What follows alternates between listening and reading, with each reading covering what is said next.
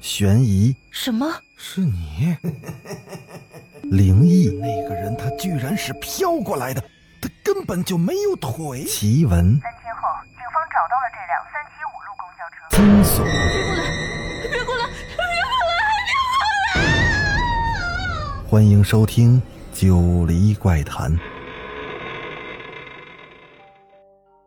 Hello，各位听友小伙伴，大家晚上好，欢迎继续收听《九黎怪谈》。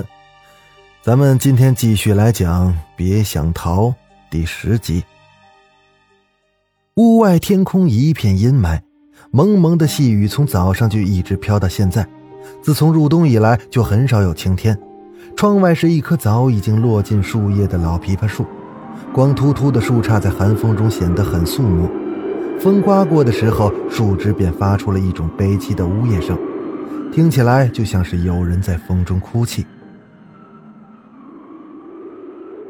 警察局坐落在 C 市老城区的探花街，探花街是 C 市最古老的一条街，这里有许多的历史，具有南洋风格的骑楼，这些骑楼多为三四层，临街的店铺二楼以上部分突出，照着人行道，就像是骑在人行道上，故称骑楼。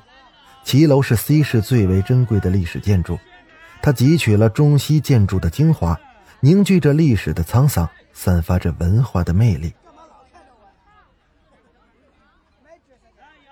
裴然懒懒地斜靠在办公室的椅子上，桌上堆着杂乱无章的案宗和资料。他盯着天花板，缓缓地吐着烟雾，这些烟雾打着圈圈，消散在空气中。每当遇到疑难案件的时候，他总是不自觉地摆出这种独特的造型，思考着对策。穆成风已经神秘失踪十几天了，他的所有亲朋好友都问过了，至今是没有一丝踪迹。报纸和电视上也都登了寻人启事，仍然是没有一点音讯。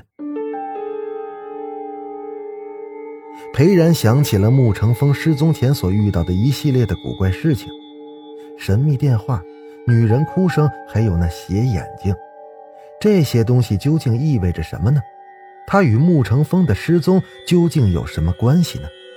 他觉得这个案子越发的扑朔迷离，也许这并非是一起平常的失踪案。这个案子的背后极有可能埋藏着不为人知的秘密。裴然依然没有理清头绪，脑中是一片乱糟糟的。他舔了下皲裂的嘴唇，感到有些烦躁。这个案子算是 C 市素有神探之称的刑警队长有生以来遇到的最为头疼的案件。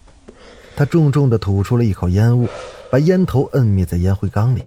他起身走到了窗前，外面是一片令人压抑的阴沉。此时的思绪就像那纷纷扬扬的阴雨一样，延绵不断而又杂乱无章。那些古老的骑楼隐没在一片烟雨之中，灰色的墙壁远远看去显得是静穆而又有一丝莫名的诡谲。裴然瞥了一眼墙上的钟，已经是下午四点多了。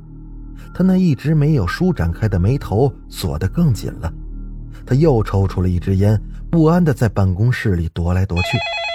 这时，办公桌上的电话急促地响了起来，他果断地抓起话筒：“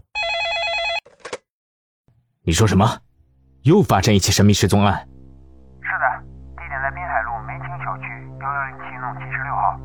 好，我马上到。”